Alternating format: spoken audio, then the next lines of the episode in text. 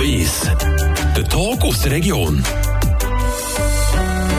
Radio Freiburg, der 1 zu 1 Talk, heute aus einem ganz speziellen Ort hier in der Stadt Freiburg.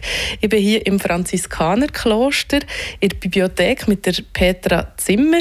Ihr seid Bibliothekarin, Archivarin hier schon ein paar Jahre, gell? Ja, ich habe hier angefangen im Oktober 2009, äh, hier als Archivarin, Bibliothekarin zunächst zu organisieren, den Umzug von Archiv und Bibliothek während des Umbaus des Klosters und danach auch ein bisschen Planungen für die Zukunft von Archiv und Bibliothek. Wie kann man diese kulturellen Schätze, die hier äh, gelagert werden, der Öffentlichkeit zugänglich machen? Also das, die Bibliothek ist ja öffentlich zugänglich, gell? Einfach, dass wir das mal gesagt haben, falls euch das interessiert, was ihr da gehört, dürft ihr hier vorbeikommen. So ist es ja. Auch das Archiv ist zugänglich in seinem älteren Teil. Der neueste Teil, da gibt es einfach Fristen von 150 Jahren, weil das doch der Schutz der Persönlichkeitsrechte für die ganz ähm, modernen äh, Überlieferung. Aber die alte Überlieferung ist ebenfalls öffentlich zugänglich bitte vorher anmelden, dass ich dann die Archivalien heraussuchen kann und bereitlege im Lesesaal. Jetzt stehen wir hier ähm, zwischen so diesen typischen, wie sagt man denen, das sind so die, die Bücherregale, die man so hinterziehen und vorziehen kann schieben, kennt man von Filmen und Dokumenten. Dokus und so. Und auf der anderen Seite sehe ich zum Beispiel das Abendmahl im Ort, ich sehe Bilder von von Heiligen, ist das Maria, nehme ich an, genau. Ähm, das ist wer dort? Heilige Hieronymus. Genau, wollte ich auch sagen. Vielleicht könnt ihr schnell erklären, wo wir hier genau stehen. Wir sind hier im Kulturgüterschutzraum des Franziskanerklosters. Die eine Seite wird eingenommen von der Kompaktusanlage für die äh, Aufbewahrung der Bücher. Das ist eine moderne, besonders platzsparende Methode der Aufbewahrung. Die findet man in allen Staatsarchiven und öffentlichen Bibliotheken. Und um den Platz gut auszunutzen, hat man auf den leeren Flächen der Betonwände Gitter montiert und an denen hängen alles, was man aufhängen kann. Das heißt sowohl Kruzifixe, kleinere Skulpturen und dann natürlich sehr viele Bilder, Leinwandbilder, auch Drucke. Ähm, flache äh, Reliefarbeiten. Und deshalb eben hat die äh, Frau Moser gerade von einer Plastik des Abendmahls, das kommt aus dem alten Hochaltar, äh, gesprochen. Oder dann auch von anderen Bildern. Sieht so ein bisschen aus wie hier, wie in einem Museumsdepot. Ja, wirklich. Ähm, vielleicht können wir mal so eine, äh, wie habe ich gesagt, Vielleicht können wir mal so ein Bücherregal verschieben, dass man so hört, was wir da meinen und so zu Scheiß dazwischen stehen. Geht das? ja. Ah, genau. Dann muss man am einen drehen und dann bewegen sich alle die Bücherregal. Darf ich da mal dazwischen? Ja, wirklich. Was, haben wir, was sind wir da für einen Gang drin? Das ist jetzt äh, Ethik und Katechismus. Das ist die Abteilung D. Ähm, Katechismus spielte natürlich eine wichtige Rolle, weil die Franziskaner waren in der Beichtseelsorge besonders tätig. Bis heute sind sie also eine Kirche, wo man noch viel zur Beichte geht. Äh, und dann braucht es natürlich viel Hintergrundwissen für die Patres selber. Das heißt, die meisten Bücher wurden angeschafft zur Ausbildung der Patres, sei es während des Studiums oder auch als Fortbildung. Das sind also die ganzen alten Bücher. Äh, hier in diesem Bereich ab dem 16. Jahrhundert, meistens so bis in Ende der 70er Jahre, hat man dieser Bibliothek noch viele Neuanschaffungen getätigt. Heute ist die Kantons- und Universitätsbibliothek, wenn sie fertig ist, fünf Minuten entfernt. Das heißt, heute kauft man nur wenige Bücher neu, hauptsächlich franziskanische Spiritualität und Bücher, die direkt die Stadt Freiburg oder das Kloster betreffen. Es schmeckt hier innen schon so ein bisschen nach alten Büchern, oder? Ja, das ist klar. Wir haben hier ungefähr 35.000 Bände, 10.000 vor 1900, 25.000 20. bis 21. Jahrhundert. Das ist klar, in der Neuzeit wurde viel mehr, auch preiswerter angeschafft. Es hat hier also auch Taschenbücher neben wertvollen alten Büchern. Es ist wirklich äh, eine Mischung von sehr unterschiedlichen Inhalt wie auch vom Wert der einzelnen Bücher. Was ist so das Buch, das am meisten Wert hat bei euch? Das sind wahrscheinlich die alten, schönen liturgischen Handschriften aus dem 14. Jahrhundert. Da haben wir also das älteste Buch, stammt aus der Zeit um 1300, ist eine große Pergamenthandschrift mit der ältesten Überlieferung der franziskanischen Liturgie nördlich der Alpen. Wahrscheinlich geschrieben in Straßburg, weil das Kloster gehörte damals zur oberrheinischen Provinz und da war eines der Hauptorte natürlich Straßburg und Basel. Ich merke, ihr seid an euch selber schon eine, eine Bibliothek an Wissen. Ihr habt es schon erklärt, was man hier findet. Vielleicht muss man gleich noch mal den Unterschied machen. Was ist Bibliothek und was ist Archiv? Im Archiv findet man Schriften, die eigentlich nur einmal existieren. Die kommen aus, dem, aus der Verwaltung des Klosters, Dinge, die man gekauft hat, Verkaufsverträge, Dinge, die man verliehen hat, dann auch die persönlichen Schriften der einzelnen Patres, die hier gearbeitet haben, aber wie gesagt, sehr viel auch Dokumente, die den Besitz des Klosters betreffen, weil das musste man dokumentieren, da konnte es darüber Streit geben, dann musste man belegen können, man ist Besitzer. Ähm, das ist also Archivgut. Bibliotheksgut sind eigentlich gedruckte Bücher. Wir haben einen besonderen Bestand an handschriftlichen Büchern, die gibt es auch nur einmal. Aber gedruckte Bücher werden ja in einer größeren Auflage erstellt und bleiben im Grunde Bücher, die man konsultiert, während Archivgut wird zum Beispiel als Kaufvertrag erstellt und später wird es dann zu einem historischen Dokument. Das ändert im Grunde auch seine Funktion. Das Archiv, das wir hier haben, ist wichtig in regionaler Hinsicht weil das Franziskanerkloster gehört zu den ältesten Klöstern der Stadt Freiburg, neben den Zisterzienserinnen der Mägrouge. Das ist also für die Geschichte der Stadt von Bedeutung. Es ist weniger wichtig, sagen wir mal, für die gesamte Schweiz, weil dann ist es ein typisches Bettelordenskloster. Nicht das Wichtigste, während die Bibliothek ist außergewöhnlich.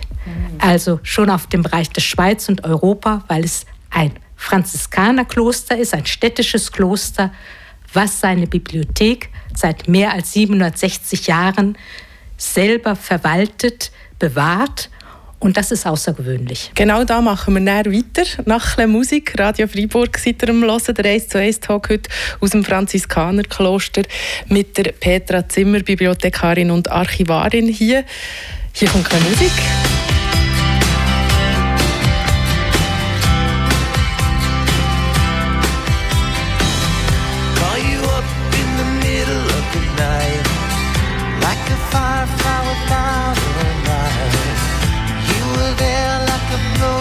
torch burning. I was a key that could use a little turning. So tired that I couldn't even sleep. So many secrets I couldn't keep. I promised myself I wouldn't weep. One more promise.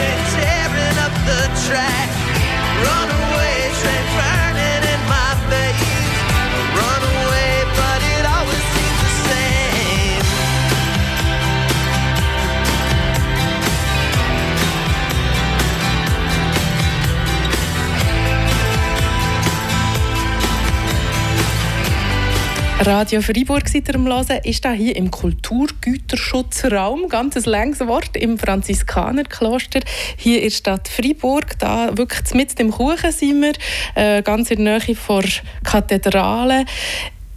Frau Petra Zimmer ist hier bei mir. Sie ist Archivarin und Bibliothekarin hier im Franziskanerkloster. Das ist vorhin schon angetönt, Frau Zimmer, ähm, das ist ganz eine alte Bibliothek. Seit dem 15. Jahrhundert gibt es sie hier. Warum hat man denn zumal einem Kloster eine Bibliothek gegründet? Ja, man kann nicht wirklich von einer Gründung einer Bibliothek sprechen, sondern es kamen hier Bücher zusammen, in der Regel aus dem Privatbesitz erstmal der Patris und nach ihrem Tod geht das automatisch in den Allgemeinbesitz des Klosters über. Wir haben hier die ältesten Bücher aus der Zeit um 1300, das sind hauptsächlich liturgische Schriften. Und dann haben wir mit dem Gordian Friedrich von Amberg, der ist gestorben 1432, da sind wir also im 15. Jahrhundert, einen größeren Bestand an philosophischen Schriften, äh, Predigtschriften, die er gekauft hat für seine Ausbildung während seines Studiums in Paris, in Avignon, in Straßburg. Und die hat er dem Kloster vermacht. Und das gilt sozusagen als Anfang der Klosterbibliothek. Und der zweite wichtige Guardian, also Klosteroberer, der Bücher gekauft hat, war Jean Joly. Er ist gestorben 1510. Er hat sowohl Handschriften ge äh, gekauft, zum Teil auch selber geschrieben, in einer sehr etwas nachlässigen Schrift, schwer zu lesen. Und er hat schon die ersten frühen Druckwerke gekauft, die sogenannten Inkunabeln. Wir haben also aus seinem Besitz 31 Handschriften und 46 Inkunabeln. Das sind schon 70 Werke. Das heißt, auf diese zwei Guardiane geht wirklich ein Großteil des, der alten Bibliothek zurück. Und grundsätzlich eine Bibliothek einem Kloster für eben die, die Mönche und die Leute, die hier gewohnt haben? Oder warum hat man hier so viele Bücher gehabt? Im Prinzip für die Patres, die hier gewohnt haben, die sich weitergebildet haben für ihre Ausbildung. Es hat allerdings noch hier eine Besonderheit. Wir haben sehr viele Bücher, sogenannte Kettenbände. Das heißt, in dem Buch war eine Kette angebracht und so waren sie am Pult befestigt. Das macht man, wenn man eine gewisse Öffentlichkeit in die Bibliothek einlädt, damit die Bücher einfach vor Ort bleiben und nicht mitgenommen werden. Es gab also bereits im 15. Jahrhundert hier eine semi-öffentlich, halböffentliche Bibliothek. Das heißt, sei es Pfarrer äh, von St. Niklaus, sonstige gebildete äh, Personen in Freiburg, die die Franziskanerbibliothek aufsuchten, um dort philosophische, liturgische, aber auch zum Teil naturwissenschaftliche Schriften einzusehen. Also es hat hier nicht nur ähm, Schriften gehabt rund ums Christentum, es hat schon auch einfach Sachbücher gehabt. Ja, es hat auch weitere Bücher gehabt, einfach auch weil die Patris möglichst interessante Predigten auch machen wollten. Damals war es noch eine Verpflichtung, sonntags ging man zur Pfarrkirche und man ging zusätzlich zu den Franziskanern, aber nur, wenn die Predigt entsprechend interessant war. Rhetorisch geschickt, äh, vielleicht auch etwas witzig, etwas aufregend, aber auch mit der Vermittlung von Sachinformation, sei es zur Geschichte, sei es zur Geografie, das spielte damals eine Rolle. Das musste wirklich eine Predigt war wie ein bisschen auch wie ein öffentlicher Vortrag. Das konnte Wissen vermitteln. Was ist die Bedeutung von dieser Bibliothek jetzt schweizweit oder auch international? Das ist natürlich für mich extrem schwierig einzuschätzen. Ich habe da gesehen auf dem Internet 90 mittelalterliche, 100 nachmittelalterliche Handschriften. Ist das viel, ist das wenig? Das kann ich nicht einschätzen. Das Inkunabeln hat jetzt erklärt, was es ist, aber ist das wichtig? Sind das viel hier? Also was ist die Bedeutung? Das Besondere dieser Bibliothek ist effektiv, dass sie seit der Gründung des Klosters hier im Haus geblieben ist, mit kurzen Unterbrüchen, aber dann kam die Bibliothek wieder zurück. Es ist ungewöhnlich, weil ein Bettelordenskloster ist ja dem Zugriff des Staates äh, sehr ausgesetzt. Es liegt mitten in der Stadt, es hat keine äh, Knechte wie zum Beispiel Engelberg oder Einsiedeln, die das Kloster sozusagen verteidigen könnten. Wenn der Staat entscheidet, der Kanton, er löst das Kloster auf, wie das in der Reformationszeit der Fall war, oft auch während der Französischen Revolution, dann wird es aufgelöst. Und die Bibliotheken werden dann in die Universitätsbibliotheken in der Regel überführt. Deshalb haben wir den großen Bestand an mittelalterlichen Handschriften der Universitätsbibliothek Basel. Dort gab es sehr viele Klöster und in der Reformation hat man die Klosterbibliotheken aufgelöst und in die Universitätsbibliothek übertragen. Hier sind sie noch vor Ort, das heißt, sie haben hier den Zusammenhang. Die Bewohner des Klosters sind dokumentiert im Archiv, ihre wissenschaftliche, ihre geistige Tätigkeit dokumentiert in der Bibliothek und sie können dazu Verbindungen untereinander schaffen. Das ist also das Besondere. Es gibt größere Bibliotheken. Die Benediktinerklöster sind sehr viel größer. Bekanntestes Beispiel ist vielleicht St. Gallen, die Stiftsbibliothek. Das ist kein Kloster mehr seit 1805. Dort wurde es aufgehoben. Aber es hat 2100 Handschriften seit der Mitte des 8. Jahrhunderts. Mhm. Da sind wir mit unseren 90 Handschriften natürlich sehr klein. Aber das ist wieder typisch auch für die Franziskaner. Es gilt als eine typische Bibliothek eines Bettelordensklosters, die noch vor Ort ist. Das ist das Besondere. Und das ist in fast keiner anderen Stadt gelungen. Das gehört zu den Eigenheiten von Freiburg. Es gab hier keine Reformation, obwohl es eine Stadt war. Das heißt, man hat den Klöstern damals ihre Bibliotheken gelassen. Auch 1798 und 1848, das sind die weiteren historischen Daten, wo die meisten Klöster ihre Bibliotheken verloren haben.